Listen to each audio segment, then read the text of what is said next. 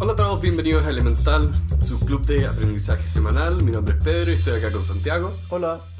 Y esta semana vamos a hablar de Story of Your Life, la historia de tu vida, que nos vamos a salir un poco de nuestro formato habitual y vamos a leer una historia corta esta semana que viene con la advertencia de spoilers. Vamos a tener que contar de qué se trata esta historia que, eh, de nuevo, las otras veces les contamos el libro entero, pero acá como hay una narrativa que vamos a tener que contar, necesitamos hacer esta advertencia. También para la película Arrival, que salió el año 2016, porque este es el cuento corto que inspiró la película. La película es una adaptación de este cuento corto. Vamos a hablar de, de los detalles más importantes, así que quedaron advertidos. Los invitamos a que si no han visto o leído el libro antes de escucharnos, lo hagan. Nuevamente, y reforzando a mi querido Pedro, están advertidos. Vamos a contar el inicio, desarrollo y final de esta novela. Ah, más son 50 páginas. Sí, es cortito. Eh, Story of Your Life, o La historia de tu vida, es una novela corta o cuento que fue escrito en el año 98 por un autor que se llama Ted Chiang, que fue postulado a diversos concursos, de los cuales ganó dos grandes, dos grandes o importantes concursos, que es el Nebula Award para Mejor Novela y el Theodore Sturgeon Award. Y también fue no- eh, nominado para otros tres grandes concursos, en los cuales salió entre los primeros lugares. Sturgeon es de ciencia ficción, ¿no? No estoy 100% seguro, pero sí, parece ser que esa es la temática. Eh, como muy bien decía Pedro, esta, este cuento del año 98 se transformó en un libro, que es el, el compendio de cuentos de Ted Chiang, que es el que tenemos aquí en nuestra mano y que fue el que leímos. En el año 2002 se hizo esa- ese compendio. Y finalmente, para terminar como la introducción, el año 2016 se hizo una película de este libro que se llama Arrival, eh, muy famosa, muy taquillera en Estados Unidos, que es una belleza de película. Y, Eh, Eso eh, es ponerlo. Eso es venderlo poco. De hecho, a todos los que nos escuchan, nosotros llegamos a este libro porque vimos la película, nos gustó tanto que llegamos a nuestros, a nuestros hogares, nos metimos a Amazon y compramos de manera excesivamente impulsiva el cuento. O sea, para mí es la mejor película que salió ese año. Simplemente es. Fue otro tipo, otra experiencia, ¿verdad? Y el director hizo un trabajo espectacular con, con el cuento porque hizo una adaptación tocando algunas cosas que no están tanto en el- la narrativa escrita, pero haciéndolo muy bien. Sí, o sea, hay cambios fundamentales entre el libro y la película. La película, de nuevo, por un lado, aprovecha mucho que cambia de lenguaje. Eh, La historia es el lenguaje de una novela. El- la película es el lenguaje del cine. Entonces, tienes muchas cosas que son visuales. Acá, ya, eh, ya entrando un poco al análisis de este libro, la- el cuento está contado en primera persona. La protagonista narra los eventos que le van pasando. En la película nosotros no tenemos su monólogo interno, solo podemos observar las cosas que van pasando. E incluso ahí el director hace varios juegos muy inteligentes con la perspectiva y jugando con la audiencia también. Sí. A grandes rasgos, ahora vamos, un poquitito más adelante vamos a entrar en el detalle de la historia. A grandes rasgos, la narrativa o la historia consiste en una doctora que se llama Louise Banks, que está viviendo en Estados Unidos y llegan unos alienígenas que ellos denominan los heptapods, básicamente porque tienen cinco grandes brazos o piernas, que les empiezan a enseñar su lenguaje. Y esta persona, la doctora, es una lingüista muy famosa y muy conocida, que es la encargada de hacer esta, este, de descifrar este idioma. Y en el camino es donde van pasando muchas cosas muy interesantes que dan lugar a que nosotros hoy estemos conversando este libro. Exacto. En primer lugar, y revisémoslo un poquito cronológico. Ok. La primera, la primer, el primer acercamiento. Hay una ironía en lo que acabas de decir. Sí, al final de este podcast se van a dar cuenta la, la ironía de lo que acabo de decir. Eh, eh, el libro, tanto el libro como la película parten con la misma idea, de que ella hablando sobre su hija. esto es un tema muy interesante porque a medida que avancemos en el libro nos vamos a dar cuenta que esa hija no ha nacido aún. No, y de hecho, yo encontré que el- la película me sorprendió más. Esa, eso, pero en el libro tú notas que hay algo peculiar.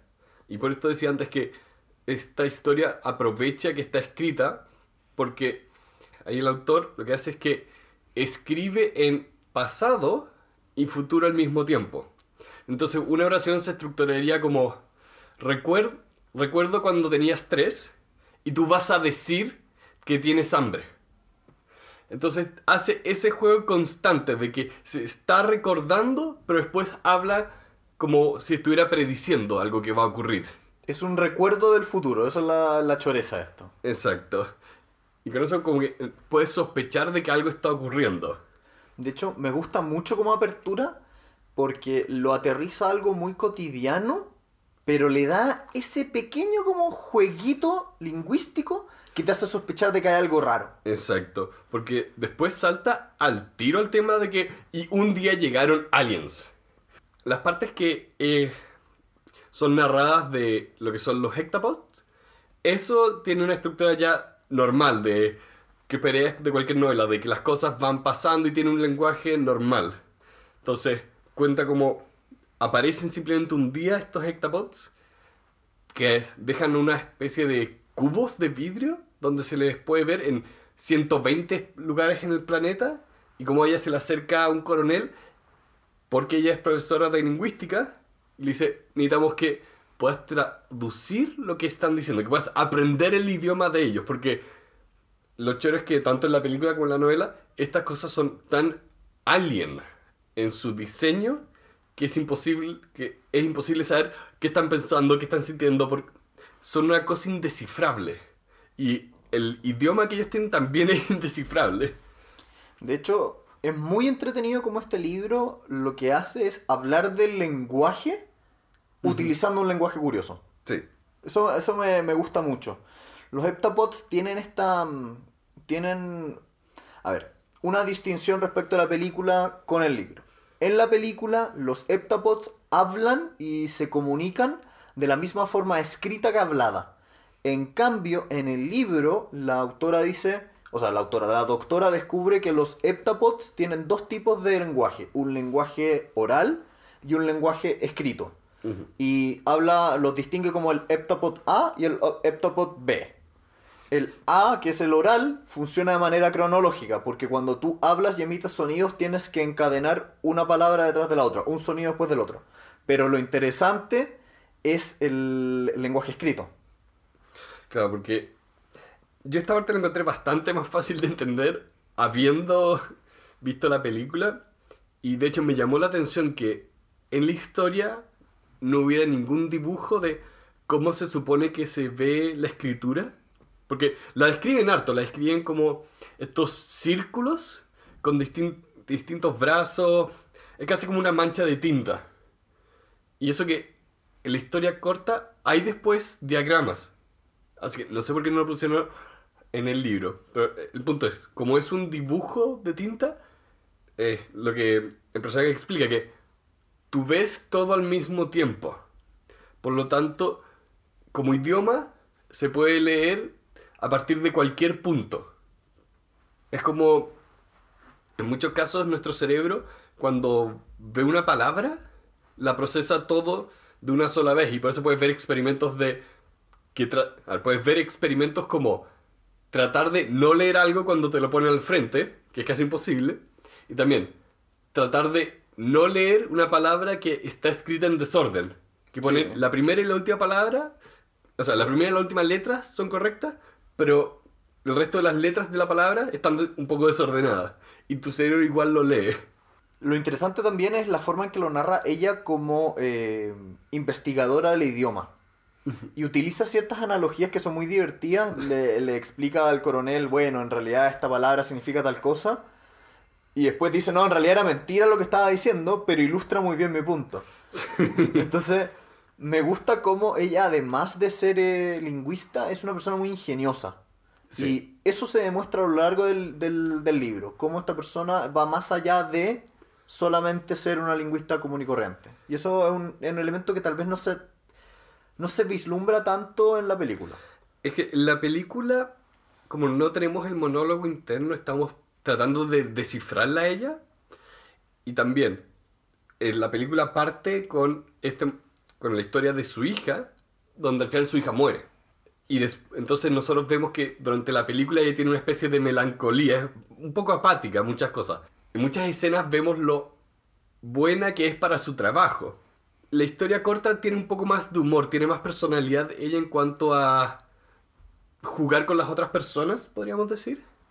Y de hecho, pero aún así con ese análisis inteligente, como cuando cuenta la historia del canguro, que la historia cuenta que cuando los primeros exploradores de Inglaterra llegaron a Australia y hablaron con los nativos, le preguntaron cómo se llama ese animal.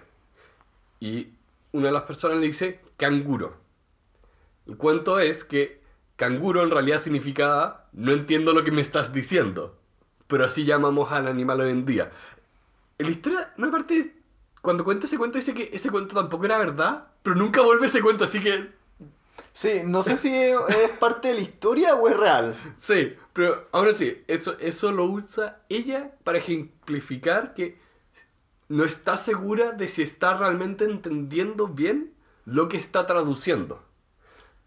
A mí me gustó mucho cómo esa idea de intentar traducir a los heptapods es algo que yo creo que se puede aplicar a toda la, toda la comunicación en general. Eso lo encuentro muy transversal, como ni siquiera en otros idiomas, Mm. sino todas las palabras propiamente tal tienen un, un emisor y un receptor. Y el receptor muchas veces tiene matices distintos al momento de escuchar una palabra o leer una palabra. Por lo tanto, aunque no lo queramos, aun en nuestro propio idioma podemos comunicarnos de manera tal que la persona que escucha nuestro mensaje lo, lo entienda, aunque sea ligeramente distinto. Entonces es muy ejemplificador la analogía del canguro para decirnos tenemos que siempre tener presentes al momento de comunicarnos que el receptor de nuestro mensaje puede que entienda algo distinto. Y de hecho, ahí encontré que la película entraba con mayor profundidad a ese aspecto. Porque en la historia corta, ella entra en mucho más detalle respecto al lenguaje de los hectapods.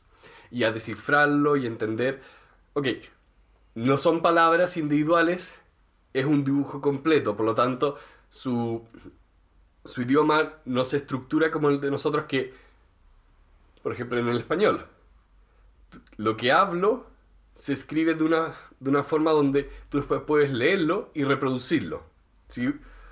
La palabra palabra se escribe y es una palabra fonética, en el sentido que leo lo que está escrito y puedo decirlo de forma oral.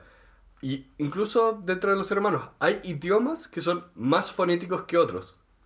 Cuando leíamos el libro de Nike, eh, Phil Knight, Knight, la traducción es caballero, pero en inglés se escribe con una K al principio que no se lee.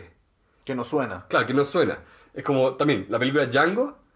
Django al principio tiene una D. La D no suena. Y hay teorías de que antes sonaba, ahora no, por evolución del lenguaje. Bueno, Pero- y, y en el español las H's igualmente son Sí. mudas entre, entre comillas. Eh, exacto. Entonces lo que acá en la novela muestra es que el lenguaje escrito de los heptapods, como decía, es, es un A y un B, es total y absolutamente distinto. Son prácticamente idiomas distintos. Y la característica más importante del heptapod B, que es el escrito, es que, como tú bien decías, se escribe de manera, entre comillas, eh, instantánea, donde el final de la oración y el comienzo de la oración se escriben al mismo tiempo. Y eso es muy, muy, muy, muy interesante porque da el sustento para decir, que, o sea, para que la doctora deduzca que en realidad no se escriben de manera cronológicos, sino que son atemporales. Por lo tanto, puedes saber tanto el futuro como el pasado al momento de escribir una palabra en heptapod. Y con eso hace el gran salto a las, o a las dos ideas más importantes de uno, como la doctora está aprendiendo el idioma, empieza a pensar en el idioma. Eh, y ella da el ejemplo de que cuando estudió ruso, ella empezó a soñar en ruso. y pensar algunas cosas en ruso. Y acá, como está pensando en un idioma que no es temporal, ella empieza a pensar atemporalmente.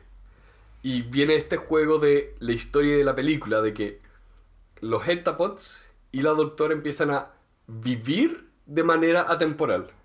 Y lo hace interesante porque la forma de que tú, como lector y como persona que es espectadora de la película, de que te das cuenta de esto, es que ella empieza a ver a su hija. Claro, Y lo, co- como decíamos en un principio, esta hija que ella ve es muy curiosa, porque todavía no nace, pero ella la recuerda hacia el futuro. exacto. Una cosa muy curiosa. Y en la novela ella parte hablando con su hija y después nos cuenta que la hija murió en algún momento. En la película parte con un flashback bien... Lo que pensamos que es un flashback. flashback, pero no flashback. claro, es que eso es lo interesante de que la película usa el lenguaje del cine, que cuando tú asumes que la secuencia de imágenes está en orden cronológico. Entonces cuando tú pones una secuencia de imágenes, creas significado para la audiencia. Entonces, acá en la película nosotros veíamos a la hija como eh, nacer y morir. Y asumimos que todas, todas las veces que ella piensa en su hija, la está recordando. Y está recordando momentos que tuvo con ella. Y lo que ocurre es que a medida que avanza la película y la doctora está aprendiendo el idioma, cada vez se empiezan a entrelazar las dos secuencias, las secuencias de el presente y lo que después pensamos que lo que pensábamos que el pasado y que después el futuro. Y en el libro me encantó ver que hacía lo mismo, porque antes están muy divididos entre este va a ser una serie de párrafos donde hablo eh, que estoy con que estoy descifrando el idioma. Acá viene un párrafo donde voy a hablar de mi hija y la historia que teníamos. Y después empieza a mezclarse de tal manera que más que confundirte, como, ex- como dicen, mind blow, te explota el cerebro de wow. Y eh, por lo menos a mí, una de las partes que más me gustó, que lamentablemente no, es tan- no está tan clara en la película, es eh, la explicación que, a ver, durante el transcurso de la narrativa y de la historia, ella ve a su hija, pero esa hija la tiene con una determinada persona, que es un eh, científico que ella conoce en la investigación del lenguaje de los heptapods. Por lo tanto, en una de las conversaciones con esta persona, que después será el padre de su futura hija, eh, él le, le comenta algo muy curioso.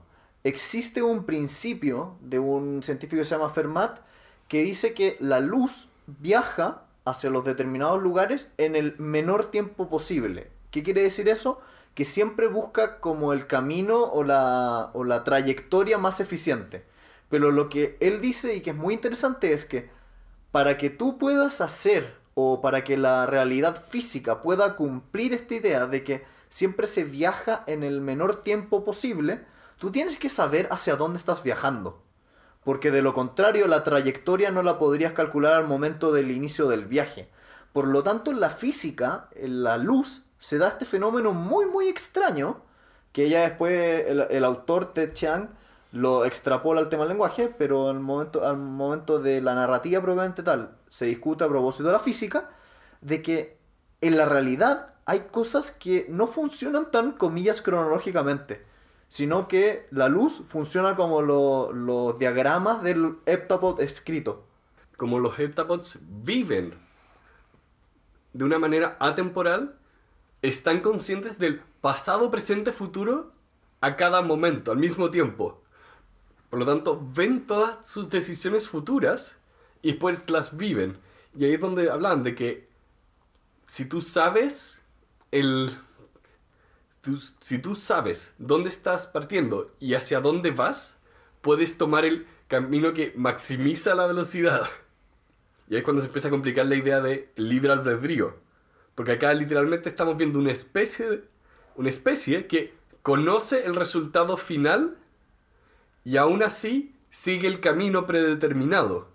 Porque ve el camino predeterminado y escoge tomar el camino predeterminado. Y ahí es lo curioso, que yo encontré que esa decisión era más pesada en la película, porque nosotros en la película La película parte y nosotros sabemos que su hija va a morir. Y creemos que eso le pasó. Pero la película termina, y de hecho el libro también termina con esto, que su hija va a nacer. La- las dos historias terminan con que ella toma la decisión de tener esta hija, a pesar de que sabe que va a morir de la manera en que muere. Y ahí eso es lo más interesante de que al momento de que ella aprende este idioma, tiene esta realización de que sabe su vida y va a vivir esa vida a pesar de todas las cosas malas que van a pasar entre medio. El, el autor en el año 2010 hizo una entrevista donde le preguntaban a propósito del libre albedrío y hacía una pregunta que a mí me parece muy interesante. Decía, si es que tú sabes lo que va a suceder, ¿puedes evitar que suceda? Aunque la historia que yo escribí, dice el autor, dice que tú no puedes cambiarlo, el impacto emocional que surge de este sentimiento es que tú deberías poder hacerlo. Entonces es muy interesante cómo juega con la idea de que existe o no existe libre albedrío y de, de no existir, ¿qué pasaría si es que tú conoces el futuro? Lo ponía incluso en una parte de la historia que decía que los Ectabots y ella misma conocían el futuro y escogían seguir ese futuro. Que tomaban la libre decisión de tomar ese camino que entre comillas estaba predeterminado, pero al mismo, pero al mismo tiempo no está predeterminado porque ellos pueden escoger no seguirlo. Esa es como la paradoja que se que aparece de que conozco el futuro y escojo seguir el futuro.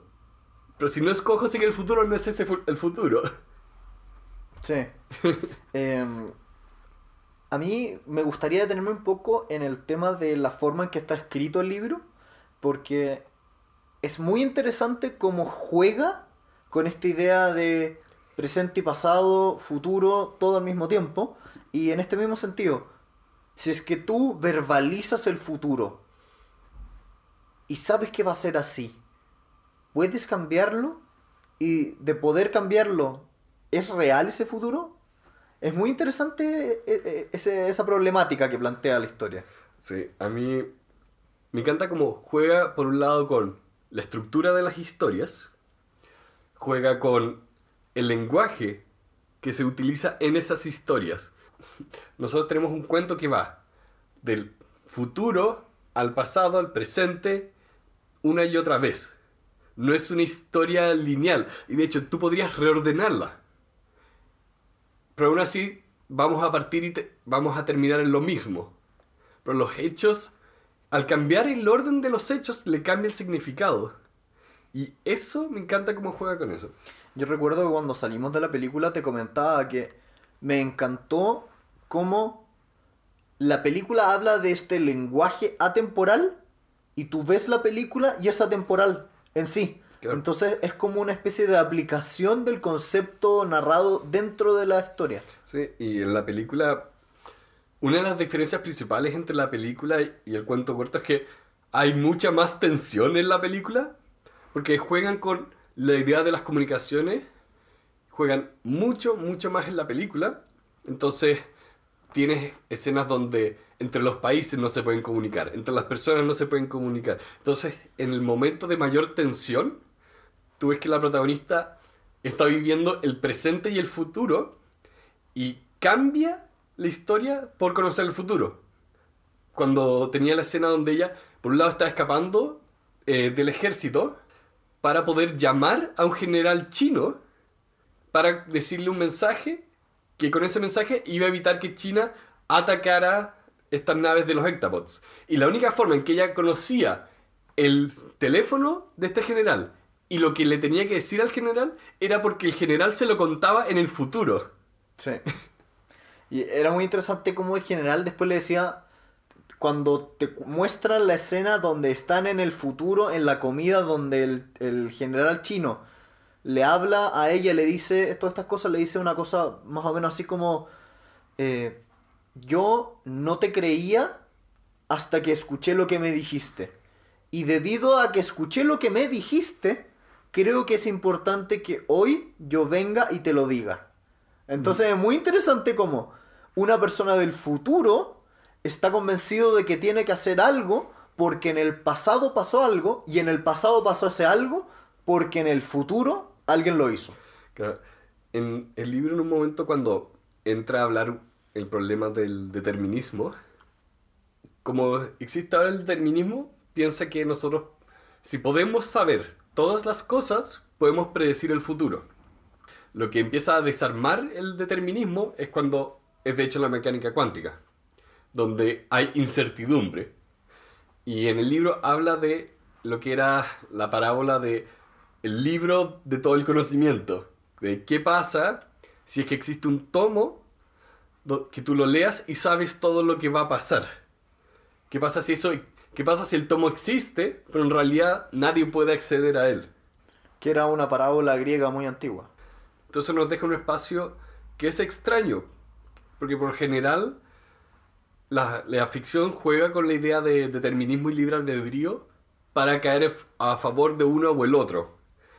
Acá siento que caí un poco entre medio, porque existía determinismo, en el sentido que había un futuro establecido, pero también tenía que la persona escogía seguir ese camino. Entonces eran ambas cosas al mismo tiempo. Para cerrar un poco, diría que me gustó más la película que el libro. Por un tema de que el libro, si bien es más interesante la parte del lenguaje porque entra en mucho detalle, también diría que en la mitad puedes empezar a deducir hacia dónde va, que es cuando empieza a hablar de que el lenguaje es atemporal y también la forma en que el autor escribe estos párrafos que nosotros pensábamos que era el pasado, te dice que hay algo más. Entonces, mi impresión es que alguien va a estar más atento a que algo raro va a estar pasando. Y la historia en el cuento corto, como que se detiene nomás. No, no hay un. No hay como un gran. eh, no hay un gran desenlace. Sí, no hay un clímax. No. Pero también, quizás no es necesario.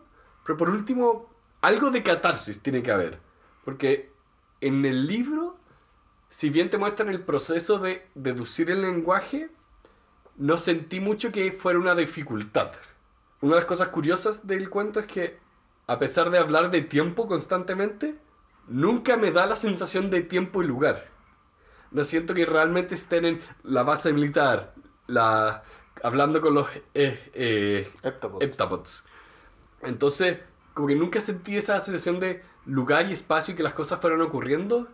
Todo era como un poco flotante, si puedo darle una sensación a eso. Y la película me gustó más en el sentido de que, o sea, por un lado puedes ver la nave, pero no solo la ves, sino que la película es lenta, lenta. eh, se toma su tiempo para darte la sensación de cada uno de los lugares.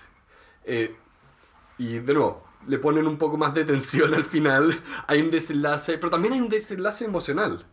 Eso creo que fue lo que más me impactó, de que realmente sentí la emoción cuando ella decide, voy a tener a mi hija, aunque la voy a ver morir. En el libro, no tanto. A mí me dio la impresión de que, a ver, como vimos la película primero y después leímos el libro, sentí que, que el libro fue un muy buen complemento para profundizar en aquellos temas que me gustaron mucho, pero que no estaban tan claros, y sobre todo en el tema del lenguaje. El principio de Fermat, el, el hacer la distinción en los tipos de idioma, el ver cómo está escrito este, este juego presente y pasado y futuro, eh, me gustó mucho en sí. Por lo tanto, yo los viví como dos experiencias distintas. Siento que no hay que compararlas porque, como tú decías al principio, son dos lenguajes distintos. Sí. Uno es el lenguaje del cine, otro es la lengua escrita. Y eh, me gustaron mucho, mucho los dos. Ah, sí, de todas maneras. Me transmitieron cosas distintas. Y eh, yo diría que este es un libro que vale la pena leer y regalar. Sí. Eh, si yo tuviera que poner una nota del 1 al 10, yo me quedo muy conforme. Yo no he leído tanta ciencia ficción, he leído un par de novelas y todo, pero no he leído tanta ciencia ficción. Pero puedo decir que por lo menos para mí este, este cuento fue un 10 de 10, en el sentido de que fue un buen ritmo, tuvo un buen lenguaje, no fue excesivamente largo, hubo desarrollo de las cosas, fue novedoso. Entonces, me encantó en ese sentido. Y yo diría que la película también hace lo mismo, pero juega, como tú decías, con otros elementos. Una cosa que me llamó mucho la atención en la película era el sonido. La música que le ponían, los sonidos que emitían los heptapods, que era como una especie de como... Yo me imaginaba que lo, lo deben haber hecho algo así como con bocinas de, de botes gigantes, una cosa así como... Como el, el sonido de un, de un... Como la alarma de Bob Esponja. Sí, una, una alarma a lo lejos en un buque gigante, algo así en haber hecho.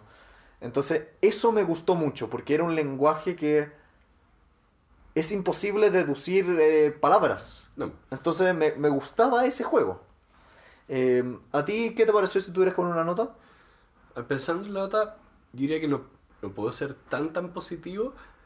Eh, también reconociendo que es una muy muy buena historia. Eh, muchas hay varios tipos de ciencia ficción, porque a veces tienes ciencia ficción de ideas, otras de historias, como por un ejemplo sería Star Wars. No es tanto de las ideas, es más de la experiencia. Star Trek es más de las ideas. Y esto siento que cae más en el lado de Star Trek. Pero aún así, siento que le falta un poco de narrativa. ¿Te hubiera gustado más largo? Un poco más largo. Es que siento que el autor tenía esta muy buena idea. Que la supo contar de una manera muy buena. Pero aún así la, la idea dependía de la conexión emocional. Porque el libro parte y termina con esta conexión emocional de escojo esta vida que, entre comillas, estoy viviendo en el presente, el pasado y el futuro al mismo tiempo. Y esa conexión emocional me faltó en el libro. Que no solo explicara la idea de el lenguaje circular, atemporal, sino que también me conectara mejor con la parte emocional y con la, la relación de hija. Que en el libro ella expande más la relación familiar, está presente, pero el último tercio empieza a, pe- a pesar más la parte ideológica. No, no es la parte ideológica, pero la De las parte, ideas, La sí. parte de las ideas. No entonces cuando termina una nota emocional, la- la nota emocional no me golpeó tanto. Entonces estoy pensando que quiz- quizá un 8, pero eso en parte puede ser porque vi la película. Entonces vi una versión que me gustó más de esta misma historia.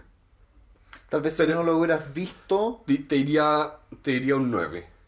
Pensando, asumiendo que también el fi- la parte final final encontré que faltaba, le faltó peso. Le falt- fue tan una... eh, hay una charla muy buena a los creadores de South Park que cuentan cómo estructuran sus historias. Que sigue una fórmula de, de por lo tanto, pero. Como Cartman hizo esto, por lo tanto va a pasar esto, pero después va a pasar esto, por lo tanto va a pasar esto. En lugar de lo que a veces se hace, que es un- una serie de is. Como, y esto, y esto, y pasó esto, y pasó esto, y pasó esto, y pasó esto, y pasó esto. En este libro me dio la impresión de que era, y pasó esto, y pasó esto, y pasó esto, y pasó esto. De que no había muchas causas y consecuencias. Tam- También puede ser porque estamos hablando de una historia donde existe el pasado, presente y futuro al mismo tiempo. Entonces todo está determinado, por lo tanto todo estaría pasando nomás. Pero, en fin, en fin. en fin. ¿Le recomendaría este libro a alguien? ah, sí, sí. ¿A quién? Yo te diría que no recomendaría este libro como ciencia ficción, porque el análisis del autor viene desde un tema lingüístico y después pasa a perspectiva. Entonces no, no es eso que a veces espanta a la gente de que vamos a hablar de, de tecnología y ciencia. Va, este libro va por el otro lado, entonces creo que, entre comillas, tiene un alcance más general. Pero me imagino me imagino que tiene que ser alguien quizás... No te diría que es un regalo para todo el mundo, pero sí hay mucha gente que me imagino que le puede gustar. Yo si tuviera que regal- eh, recomendarlo, curiosamente lo recomendaría a personas que les gustan las humanidades. Porque sentí que, no obstante ser ciencia ficción y haber aliens, la temática central es el lenguaje, es el destino. Y son dos temáticas que yo diría que se condicen más con personas más humanistas por lo general. El tema del lenguaje. Sí, creo. Entonces me, me suena más que esto es una recomendación para personas que les guste más eh, aprender idiomas, como ese tipo de personas. O para alguien que esté muy, muy volado y quiera que su ca- cabeza explote. Exactamente. Wow, dude. ¿Con qué te quedarías o qué fue lo más importante para ti? Yo creo que lo más importante de este libro es el darte cuenta de que el, lo que uno pensaba que era en el pasado es en el futuro y que la, y que la protagonista decide que existe ese futuro. Eso fue lo, como el golpe en el estómago a mis emociones y mis sentimientos. Pero también simplemente disfrutar esos párrafos que habla del pasado en el futuro. La forma en que está escrito eh, la disfruté mucho. Entonces, en general disfruté el cuento. Entonces no te podría decir como, esta fue la mejor parte de... Curiosamente, antes que se me vaya la idea, eh, estaba pensando un poco en el determinismo y toda esta, todas estas temáticas y me pregunto, muchas veces en la vida nosotros experimentamos situaciones dolorosas o difíciles y que a largo plazo uno es capaz de vislumbrarlas como oportunidades de crecimiento, oportunidades de aprendizaje. Y la pregunta es, si es que tú supieras que vas a sufrir una de esas cosas, ¿Las sufrirías? A pesar de saber que en el futuro, más allá del sufrimiento probablemente tal, va a ser un aprendizaje. Esa era un poco la pregunta del libro. de si sabes, que no solo sabes el camino, sabes el resultado final. Entonces eso es muy entretenido. Y por lo tanto, a mí la parte que más me, me gustó de todo el libro fue específicamente el párrafo en el cual el doctor le explicaba a la doctora el principio de Fermat del, del trayecto más corto de la luz. Porque fue una versión muy visual del concepto. Cuando lo leí, sentí que entendí profundamente a qué se refería. Y con eso creo que ya balbuceamos todo lo que se podía de este libro, que, bueno, es una historia bien corta, pero disfrutamos bastante y la recomendamos a los que estén interesados, que, bueno, ya les contamos el cuento. Pero no obstante ello, leerlo, no obstante ello, leerlo, la ejecución es muy interesante. Sí, así que para los que ojalá lo leyeron antes y ahora no escucharon, espero que hayan disfrutado nuestro análisis y discusión. Para los que no leyeron el libro y aún así no escucharon, gracias por escucharnos, vean la película, lean el libro de todas formas porque son experiencias únicas que, de nuevo, el libro por su formato es un tipo de experiencia, la película por su formato es una experiencia, nuestro podcast es una experiencia. Así que muchas gracias por acompañarnos ahora.